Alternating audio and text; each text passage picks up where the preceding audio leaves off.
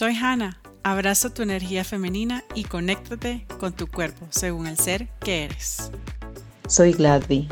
Encuentra tu fuerza interior y siente seguridad en ti misma.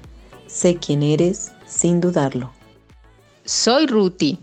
Conéctate con el ser que eres y serás. Aprende a usar tu fuerza, tu valor, tu verdadero potencial. Soy Islil, conéctate con tu ser interior y empodérate en la luz y el amor. Bienvenidas a nuestro podcast Abraza tu feminidad.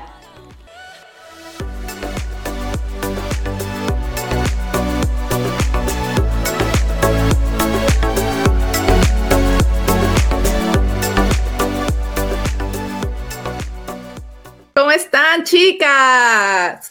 Un episodio más de Abraza tu feminidad. Hola, ¿cómo estás? Bien, bien. Bueno, el día de hoy vamos a hablar sobre nuestra niña, nuestra niña interior.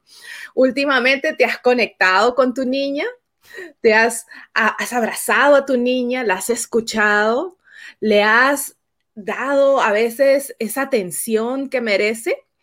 Ah, hay muchas que todavía no están tan conectadas con esa niña, pero esa conexión realmente yo personalmente pienso que es vital. ¿Para qué? Para disfrutar la vida, para sentirte bien, para disfrutar el momento. Cuando éramos niñas nos encantaba divertirnos, nos encantaba jugar con las amigas y éramos, éramos unas almas tan lindas. Entonces, en este episodio les vamos a dar consejos, vamos a hablar de las niñas, de las niñas interiores, cómo tratamos a nuestra niña interior y espero que les guste muchísimo. Por lo personal, mi niña y yo hemos tenido una conexión muy linda sobre todo en estos últimos dos años, yo he tratado de conectarme con mi niña y la complazco en cuanto puedo. A veces mi niña me habla, me conversa y bueno, es parte también de esa conexión interior que una debe tener consigo misma, ¿no? Y bueno, chicas, ¿qué nos pueden contar sobre su niña? Bueno, realmente de la niña interior hay, hay muchas cosas que, que decir. A veces no la escuchamos, a veces no la tenemos presente. Y eso es algo, eso es algo interesante, que a veces ni nos damos cuenta, ¿verdad?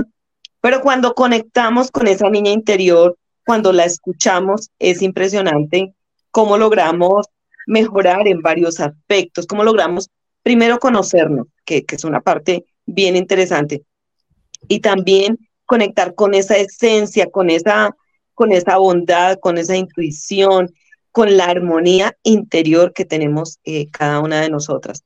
Entonces, eh, a mí me pasa que cuando hay situaciones de pronto un poquito difíciles, un poquito complicadas, interiorizo, ¿verdad? Interiorizo y en mi corazón busco esa conexión con mi niña interior.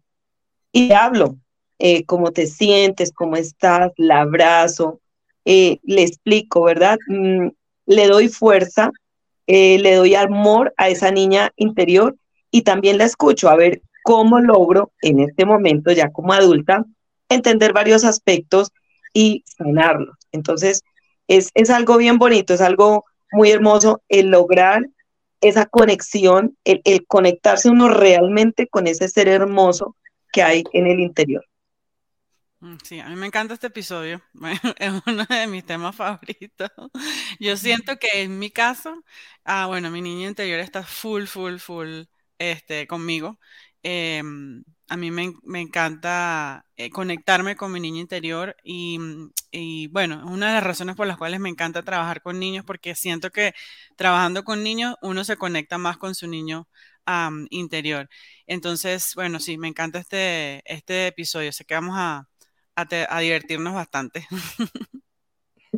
A mí personalmente lo que, lo que más valoro y, rescato de mi niña interior, como en el caso de la interior de cada persona, es que a través de él uno se puede comprender realmente a uno mismo, porque como en mi caso pues ella me habla como sin filtros, entonces me dice realmente yo qué tengo, qué me gusta, que no me hizo sentir bien o que me generó determinada emoción.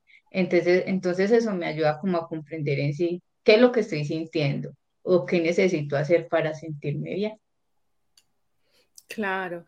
Y bueno, nuestros papás, eh, ellos hicieron lo mejor que pudieron en su momento y ahora ya es momento de hacernos cargo de esa niña que de repente en algún momento se sintió, porque fue nuestra percepción, eh, se sintió que fue abandonada.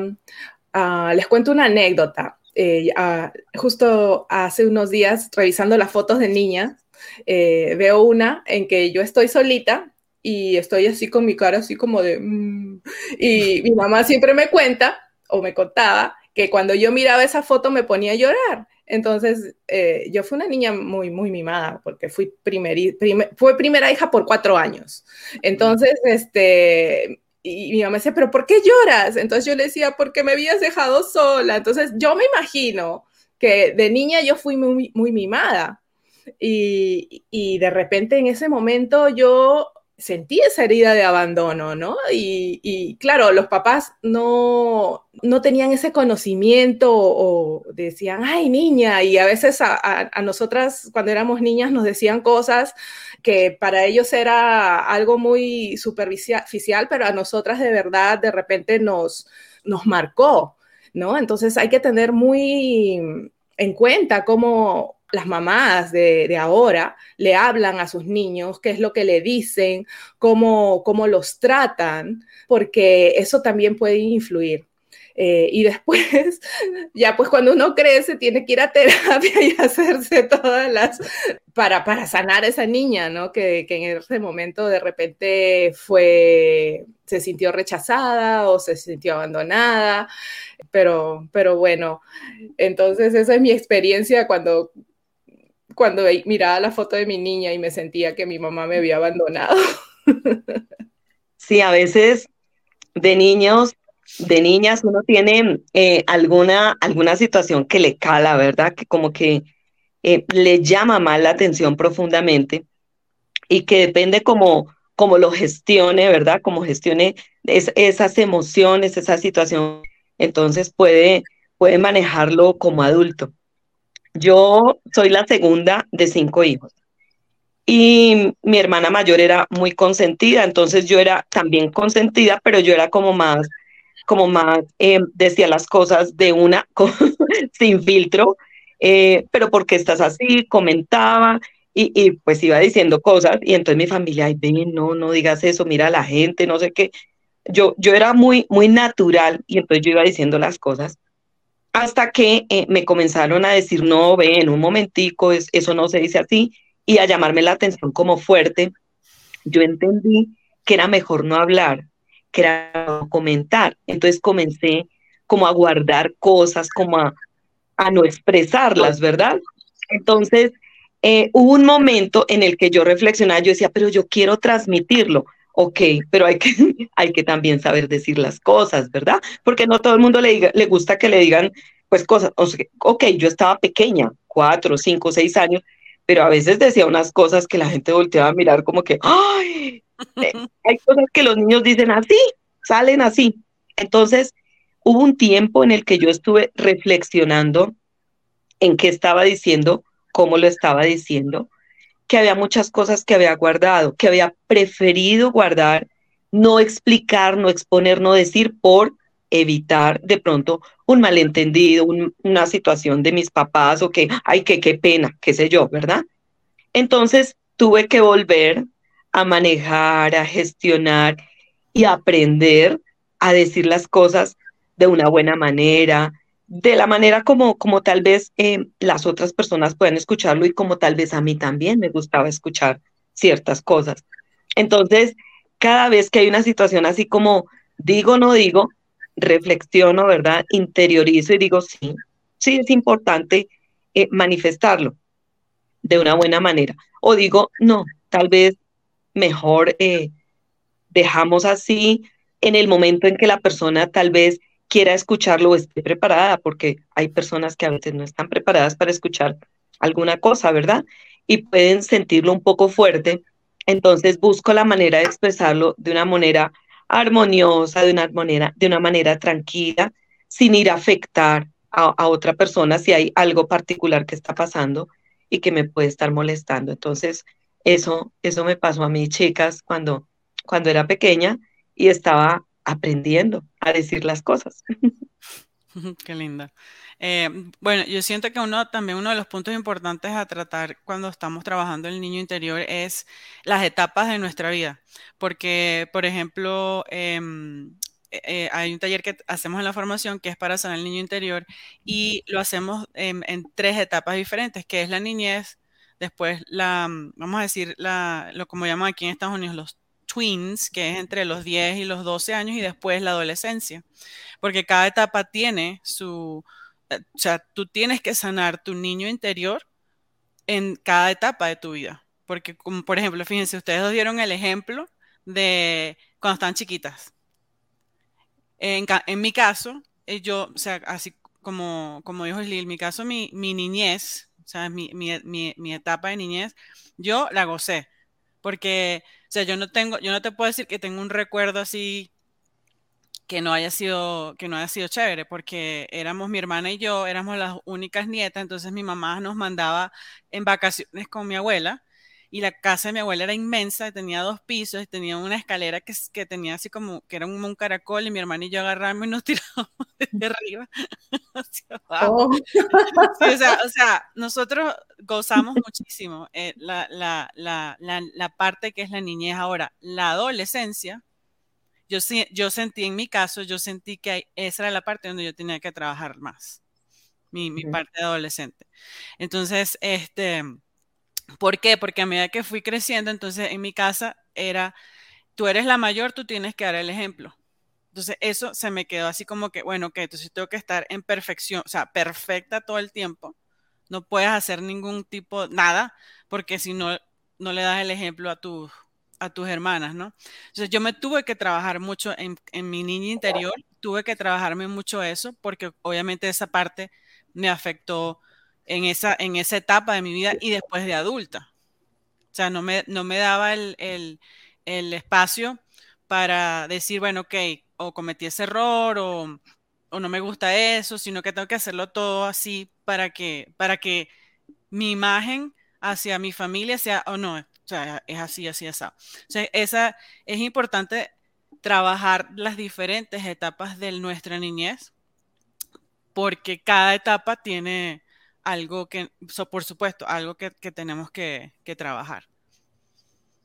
Me parece súper interesante lo que están hablando con respecto a lo de las etapas que comentas tú, Hanna, porque ah, en una familia todos como que hemos tenido como un rol definido, así como dices tú, tú eras la mayor, la del medio, la menor, entonces dependiendo de eso, así, así, así, tú jugaras junto con tu hermana, las dos tienen una, una percepción diferente de su niñez, diferente de su juventud, o sea, todo. Entonces también en eso cuenta la interpretación, como decía ahora Lil, porque, o sea, las dos fueron creadas por el mismo papá, mamá, pues lo que haya sido en su caso, y sin embargo, las dos tienen una concepción diferente y tienen cosas que sanar diferentes. Entonces es como una interpretación de cómo cada uno haya haya vivido esas experiencias. Por eso es un proceso, sí, como, como individual, como que cada uno tiene como que mirar a ver qué fue lo que quedó de pronto como, como por sanar. En mi caso, por ejemplo, también somos varias hermanas y yo he visto eso, que, que todas como que vemos a mi papá, a mi mamá de una forma muy diferente y, son los, y somos los mismos, pero es como dependiendo como cada uno los haya como captado.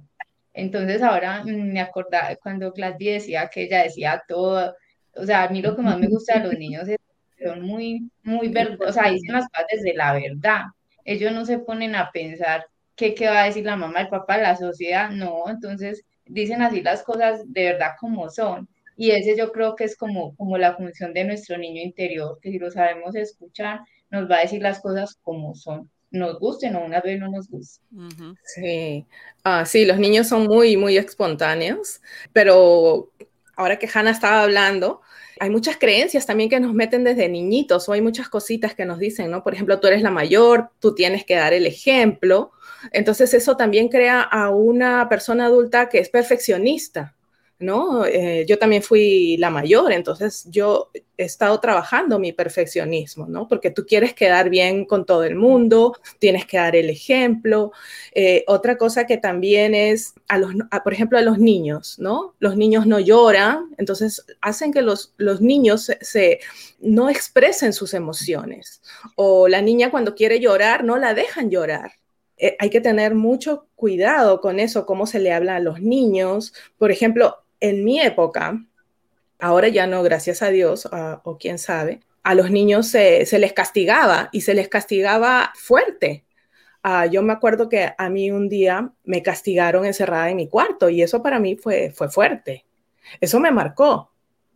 ¿No? Entonces, a veces, y, y, era por algo que para mí no era tan grande, ¿no? Entonces también, a veces los niños sienten esa injusticia de los papás de repente para los papás, este, a ellos los criaron así, de repente a los papás les dieron con correa, de repente a los papás no les dejaban de hablar. Y eso también este, marca a un niño, ¿no? Cuando tu mamá no te habla, cuando tu papá no te habla, es como, como te están ignorando, ¿no? Entonces, para un niño, dentro de su mundo, eso es fuerte.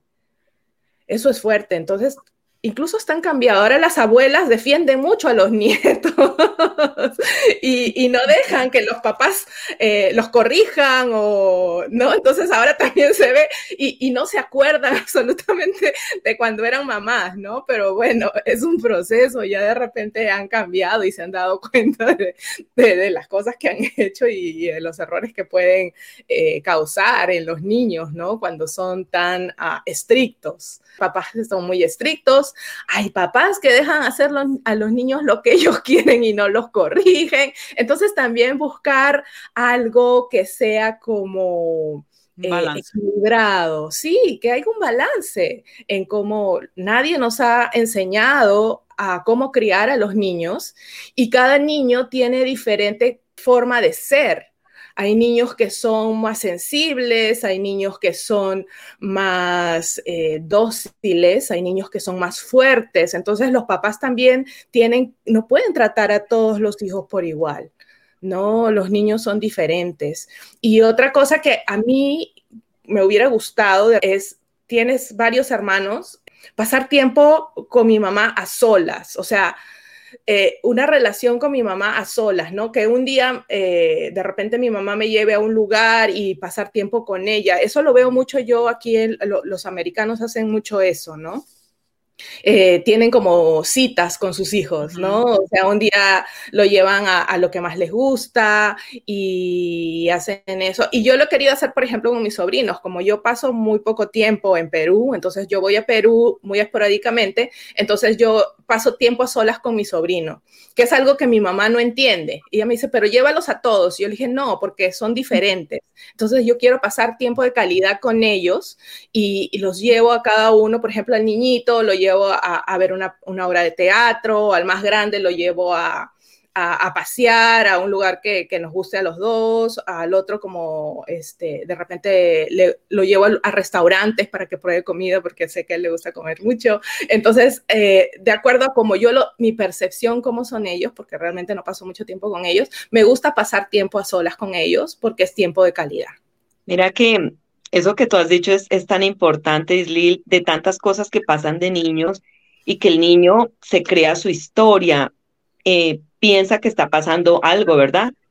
Eh, recordé em, de una situación que conocí de, una persona, de un señor adulto de, de unos cuarenta y tantos años, cuarenta y cinco aproximadamente, que eh, estábamos en, en una reunión y comenzamos a conversar de varios aspectos y el Señor mencionó que él no era querido por sus padres. Entonces comenzamos a preguntar, bueno, ¿cómo, por qué, por qué dices esto? ¿Pasó algo, pasó algo particular? Y él, cuando era niño, cuando tenía cuatro o cinco añitos, en la familia, los padres adoptaron a un primito eh, cuyos padres habían fallecido, ¿verdad? El niño había quedado huérfano entonces los padres adoptaron al niño. Era un niño de dos añitos, o sea, se llevaban dos, tres años apenas. Pero el niño, como era el menor, después de unos hermanos eh, de más de cuatro años de diferencia. Entonces era el pequeñito de la casa, el consentido. Cuando llegó otro niño, él sintió el cambio, ¿verdad? Vio que sus papás volcaron todo el afecto en un niño que había quedado solito, ¿verdad? Y él se sintió desplazado. En ese momento ya de adulto, él entendió que él odiaba en ese momento a su, a su primito, al niño que le había quitado ese espacio según él, según la idea que tenía de niño.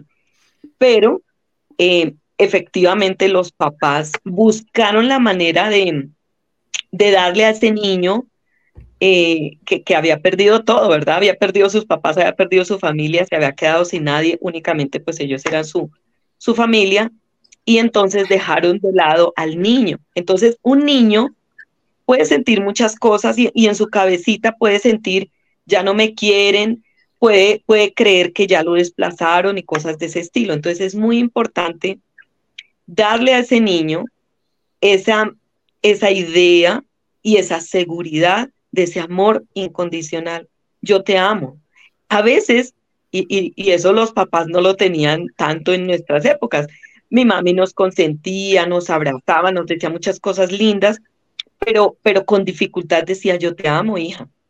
Mientras que ahora los padres y nosotros a los niños pequeños, a mi sobrina, yo le digo, te amo, te amo, te amo. Y ella ya dice, te amo, ¿verdad? Entonces, para los papás antes no, no era fácil, ¿verdad?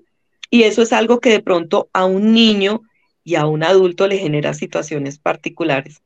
Para él fue un proceso y tuvo que hacer varias, eh, bueno, varias revisiones, varias terapias, varias cosas para sanar esa situación que tenía desde niño. Igual, nunca es tarde, ¿verdad? Nosotros de adultos nos podemos dar cuenta que algo pasó en niñez, en adolescencia, en juventud, y lo podemos sanar, sobre todo aquellos aspectos emocionales que calan, ¿verdad? Que le pueden ayudar a fortalecerse muchísimo. Entonces, bueno, es una invitación a, revisar qué aspectos pudiéramos de pronto tener allí para fortalecer y para sanar a, ese, a esa niña y a ese niño interior que hay en nosotros. Mm, sí, súper. Bueno, yo quería agregar eh, la parte de eh, la diferencia de generaciones, como lo estaba comentando Islila al principio.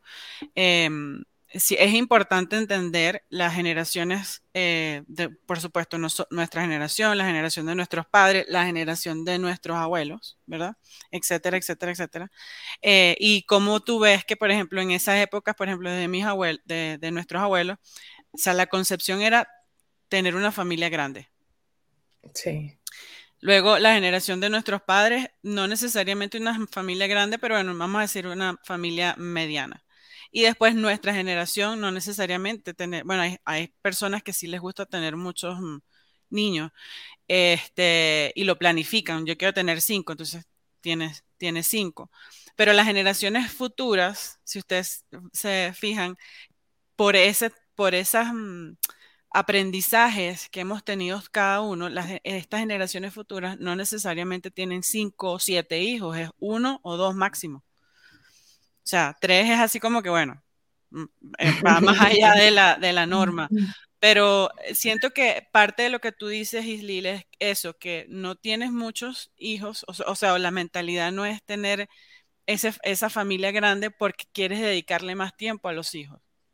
Una de las cosas que, que bueno, que también yo he visto en, en por ejemplo, lo, lo, voy a usar en, en la familia, en mi familia, eh, la familia por el lado de mi mamá, ellos eran seis, y mi abuela era eh, también, ella, vamos a decir que adoptó a muchos primos. Entonces en esa casa eran un gentío, o sea, no, no es que eran seis nada más, o sea, seis más, más mi, mi, mi, abuela, mi abuelo, más los adoptados.